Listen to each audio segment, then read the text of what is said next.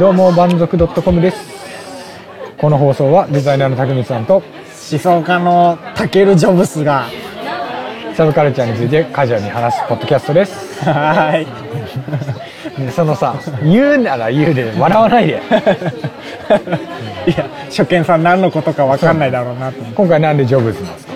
えそりゃもうアップルの親とも言える人だから、俺尊敬してるから なるほどね。はそうだね。アップル製品。いああそう。いえば最近さあの、アップル発表うんしたじゃん。iPhone8 と8と10 10ああ 10X? X? X はいはいそう。まあそれももちろんあったんだけどはいはいはいはい。今ねあの、アップルウォッチを買おうかどうか迷ってて。おおほうほうほうほそう。どうなのかなっていうう。なんで迷ってんの？いやなんで迷ってるっていうのは、うん。あのあれだよね。単純にその必要なのかっていうところの 決め手にかけるっていう。じゃあなんで欲しいの？あのね便利だなと。何が便利なの？今、うん。アップルウォッチうん3からあのセルラーモデルが出て。セルラーモデル？あのー、なんだい？電話？そうそうそうそうそう。でだから携帯会社とはいはいはい。契約するとそれはそれで。うん携帯電話。単品だけで携帯としてなり得る。そうそうそうそうはいはいはい。そうするともうついにあのショットした時に、ん。iPhone すら見る必要がなくなる。はいはいはいえでもさそれって要するに2回戦契約するってことになってくるんでしょ？あいやこの iPhone を契約してると、うん。月額ソフトバンク自分ソフトバンクなんだけど、うん。だと350円で同じ番号を使えるのねマジで？えいいねでちょっと出かける時とかに、うん。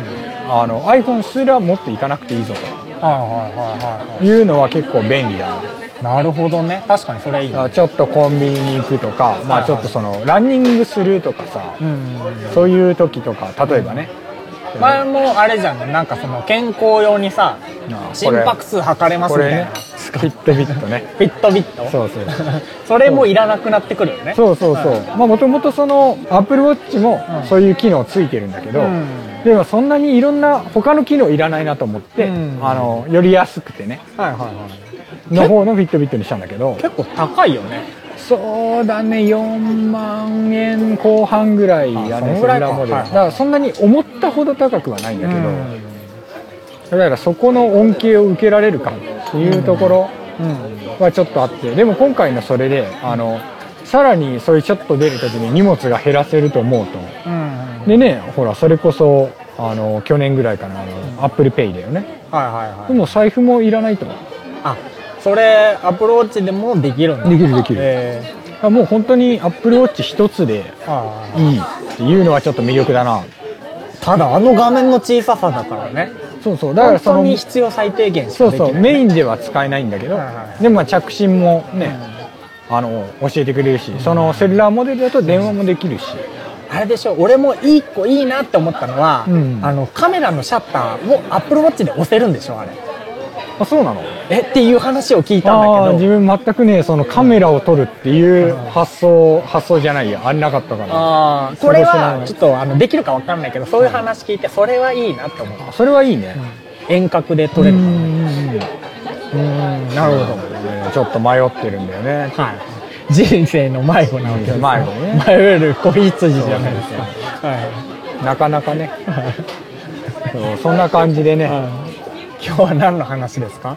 そう今日はね、うん。まあ、そのアップルつながりではいポッドキャストについて。おうほうほうほう。改めてね。はいはそのまあ我々第1回目のいあの放送を聞いてもらえればわかるかと思うんだけど、うんうんポッドキャスト割とこう自分があのなんだろういい理由を並べてうん。うんたけるさんにやろうよって言ったはいはいはまあ、そういう流れがあって。いうん。で実際もう半年以上そうね。ね長いものでもうやってきましたね。そうそうやってるわけでね。はでこう実際にやってみるとやっぱりこう違ったものが見えてきたりして。でその辺についてね、まあ、本当はなんかこう1周年記念とかで話すのが美しい気もしないでもないんだけど。はいはいはいまあでもね喋っていこうかと。はいうん。喋ろう喋ろう。そうだね。主にあれでしょ？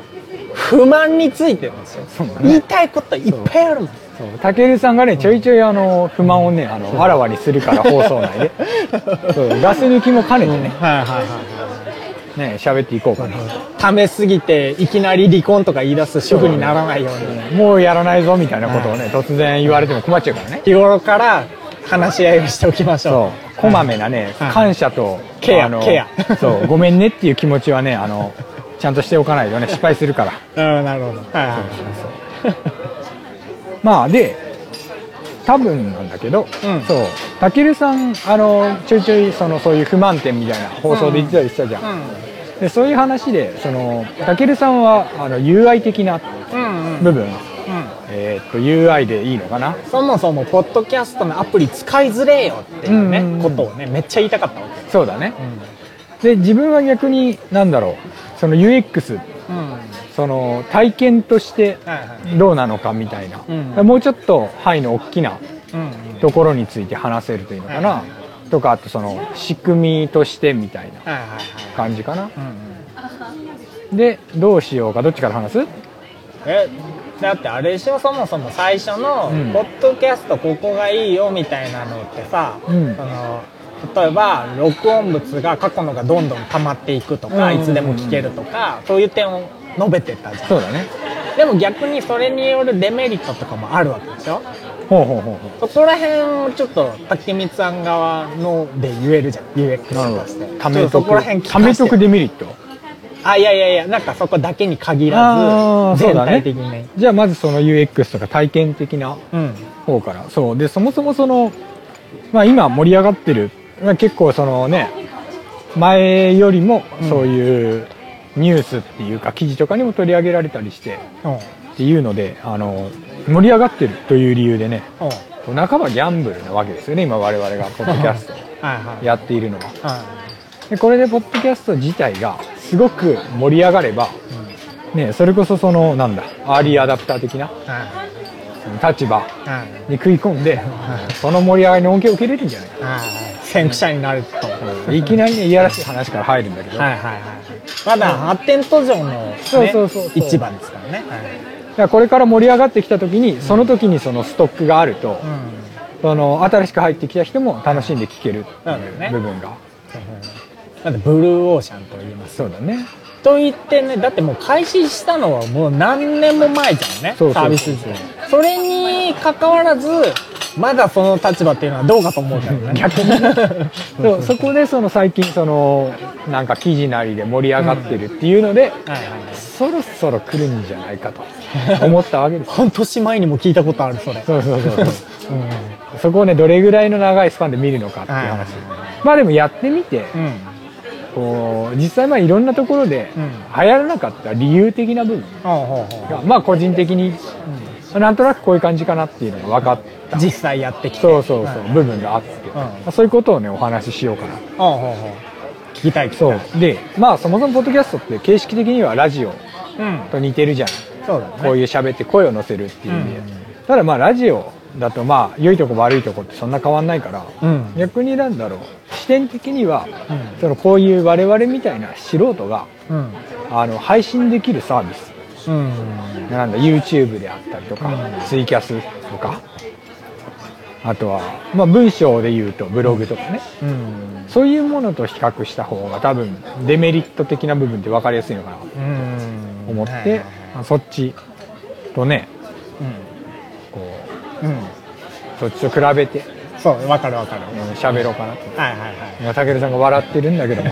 いいや今すごいもうすでに言いたいことあるけど一旦貯めといて続きを聞かせて。なるほどねそう。でまずそのサービス全体のこととうん。うん配信者我々だよね、うん。についてとその聞いてくださってる方、うん。リスナー。そうそう、はいはいについてのそのまあ3視点あると思っていて。はいはいはい。まずざっくりこう一番関係がないであろうサービス全体っていう。あーと制作者側あのサービス側ってことね。アップルさんよね。そうそう。なぜ流行らないのかみたいな話だ自分はあの企業が入りづらいからだと思うんだよね。おうほうほう他の。うん。大手会社みたいな。そうそうそう。今その日本のでもさうん。あのーまあ、例えば「オールナイトニッポン」うん。ポッドキャストでも配信してるみたいなうん。ものはあると思うんだけど、うん。でもそういうなんだろう収録うん。したものを、うん。まあ、ストックなり別の形でなりで配信してる形が多くて、うんポッドキャスト用の番組をその大手っていうかそういうお金が動くところが持っているっていうのはうん。あの自分が見た限りはないしはいはい。そんなに多くはないと思うんだよね。まあ確かにね。でそうするとやっぱりそのそういう有名な人が入らないとポッドキャストとは何ぞやっていう人がまず聞かないんだよね。そうねやっぱりあの広告とかで有名人よく使われますけどもそんだけ人を集める力があるものが逆にないっそうなんてだよいうところ。だから今誰も集まってないんだよね。はいはい言ってしまえば。そうそう。でそうなった時にそうそうするとやっぱりあの、まあ、業界全体が盛り上がらないっていううん。話で、そもそもなんでそういう企業とかが入ってこないのかみたいなところがあるよね。そうだねそうそこに関してはもうすごい単純で広告打ちづらいんだよね。あーっと。ポッドキャストの番組の広告を打つっていうよりもそのポッドキャスト内であのお金にしづらい。ポッドキャス収益化につなげにくい。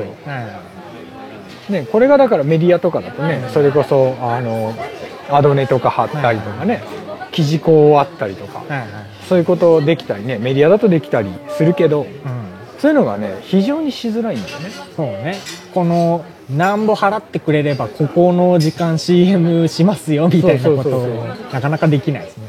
でまあラジオはやってるからやろうと思えばできるんだろうけど、うん。それこそそこであのまだそういう人たちが参入してなくて盛り上がってないっていうことがネックで、うん。そこにお金を出したところで、ん。あのユーザーさんに届かない。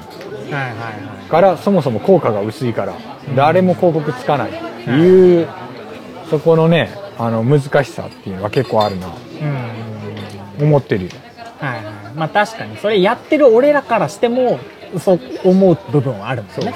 例えば YouTube とかなら投稿者でもお金儲けれたりするわけじゃん。そうなんだよね。ヒカキンさんとかうん。うんはじめ社長とかね。ああいう人もいるいるわけですけども。うん。それがないからね。そうそう。で特にこのポッドキャストのあのだいぶ悪いとこだと思うんだけど、そこに対して効果測定もできないっていう。これ割とたけるさんもそうだと思うんだけど、あのうんまあウェブ業界うんではこう致命的で、まあ、広告業界もそうなんだけどさ、あの効果が見れないんですよ。それをしたことによってどんだけ変化があったかみたいなこととかね。そう単純にあの何人が聞いたかっていうのがうん。わからない、そうね。そう。そう我々も効果測定できてない。うん。そうそうだね。でこれってそのそれこそ広告をうん。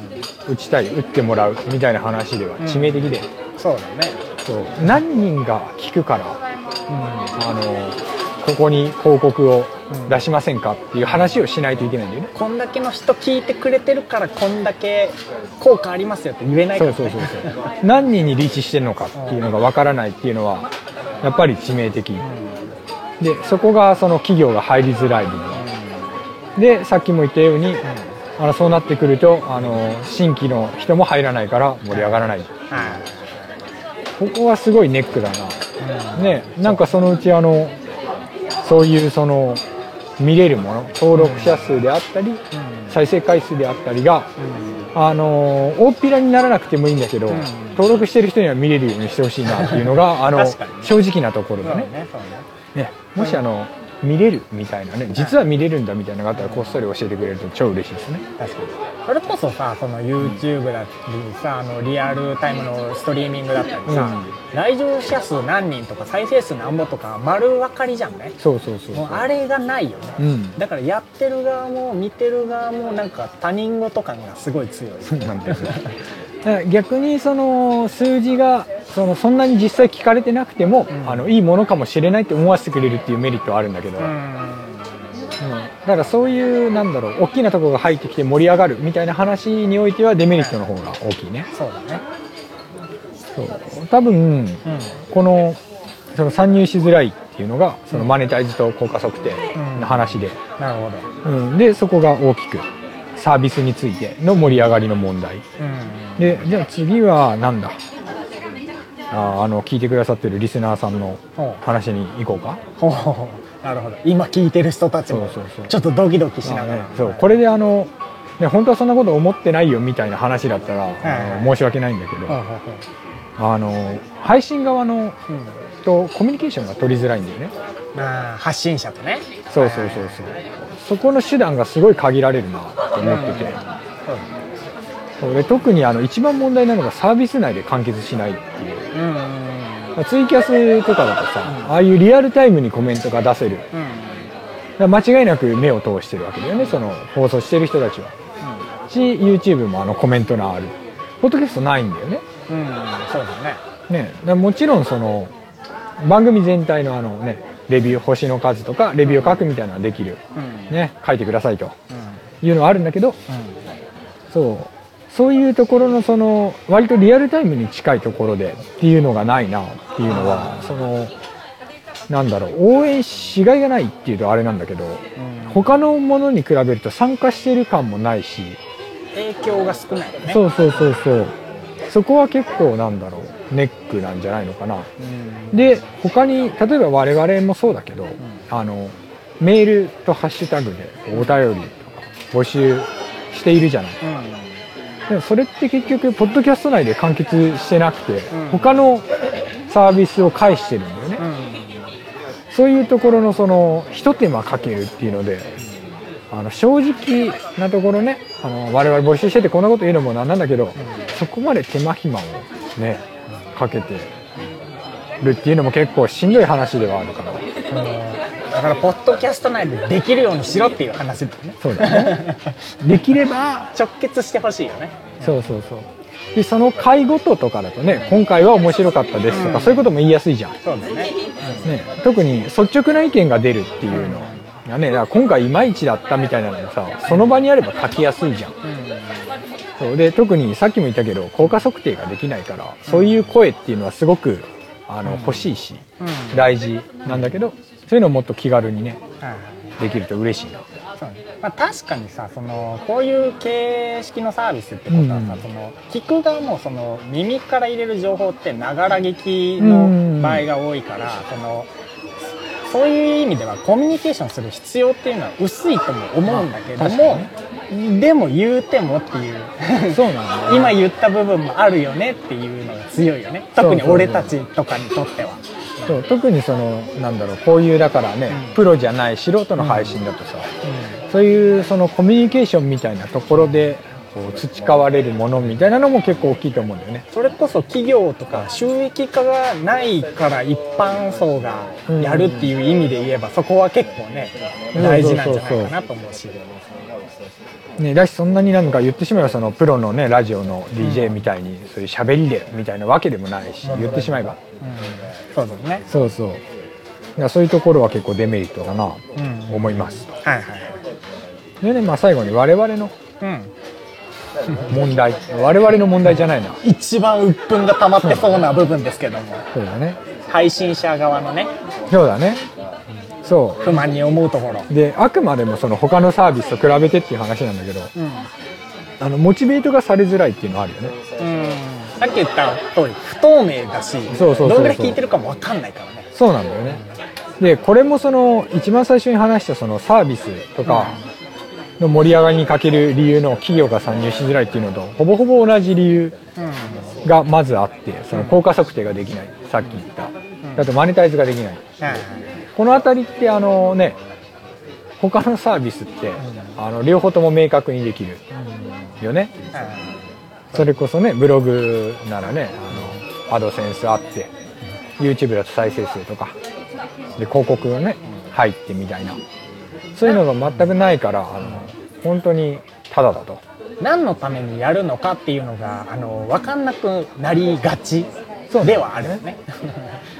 そうそこのそのお金の面でもそうだしだからお金の面は別になんだろう本質ではないんだけど、その自分たちが頑張ったらこれぐらい効果が出たっていうのが見えないっていうのは、結構そのどう頑張ったらいいんだろうから入るからね。難しいよね。そう。であとまあこれは純粋にそのポッドキャスト形式上、ね当たり前だけど仕方ないんだけど、あのこっちからそのお出しする。情報量が少ないんだよね、うーんほうほうほう。あ例えば配信した時に、うん。タイトルとあとは聞く時の内容そうそうそ音声ファイルだけみたいな、だからビジュアル的なものって一切排除されてるから、うん。もちろんそれを選んでるから当たり前なんだけど、うん。ね、で我々の場合あの時々ねあのブログに写真とか載ってたりして、そっちを見てねってやってはいるんだけど、そうどうしてもここのその情報量の少なさってまあ良い部分もあり悪い部分もありだなっていう感じだよね。そう。とあとはあれかな。もうねごめんねあのここの部分だけねやっぱりあの多いんだ数が。うん、鬱憤がね鬱憤がね。溜まってるからね。あとあの運的な要因が結構少ない。あ他のものに比べて。ほうほうほうほうね、この満足度トコムにはねあのたけるさんっていうねあの正規のイケメンみたいなのがねいるわけですよ、外見情報一切無視してるの後にそんな情報を。うんそういうそういう情報でさなんだすごい言い方は悪いんだけどそういう部分であのとりあえず一定数ファンがつくとかあの一回ちょっとバズるみたいな他のメディアってあるじゃんそういうの、はね、この人イケメンだとか。ね、そう今僕の目の前にはねあのイケメンが座ってるのにそこは一切評価されないと。ポッドキャストでは。ね。そうとかそのあとは予期せぬバズみたいなのも起きづらいよね。そうだね。それはあんまりあの拡散のしようがないっていう部分も含め含まれてるとは思うんだけど、まあコンテンツ的にもそういう部分があるな。っていう例えばだけど他のメディアだったらさ、うん。その一部分だけ切り取って、まあ、ツイッターなりで載せた時に、はい面白いって思う人も結構いるそうだね。でも音声だけってなかなかそうできないからね、そうなんだよね。そこは結構ね難しいよね、そうね。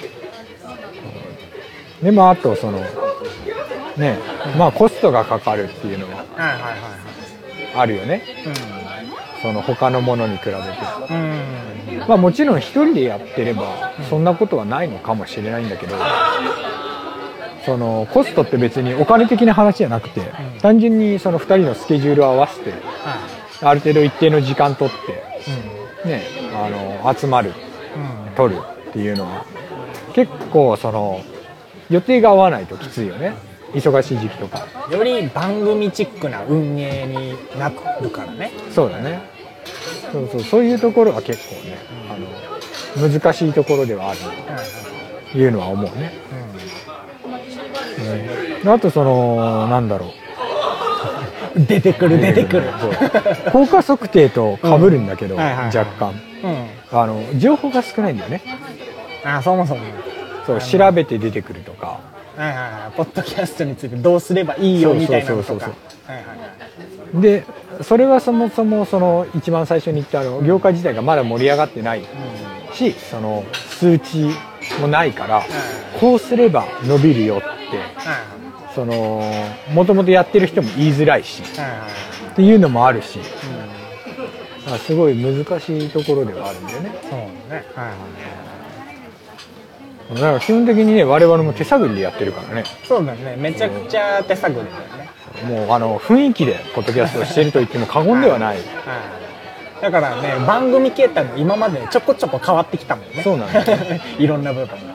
まあその分純度が高いっちゃ純度が高くて、うん。そういうなんかあの無駄なテクニックみたいなのに引っ張られないっていうのはうん。いいことだとは思うんだけど。う、ん。ねだからそのそういう手探りのそのなんだ不安っていうと大げさだけど、うん。そういうのはあるよね、うん。方向が正しいんだろうかみたいな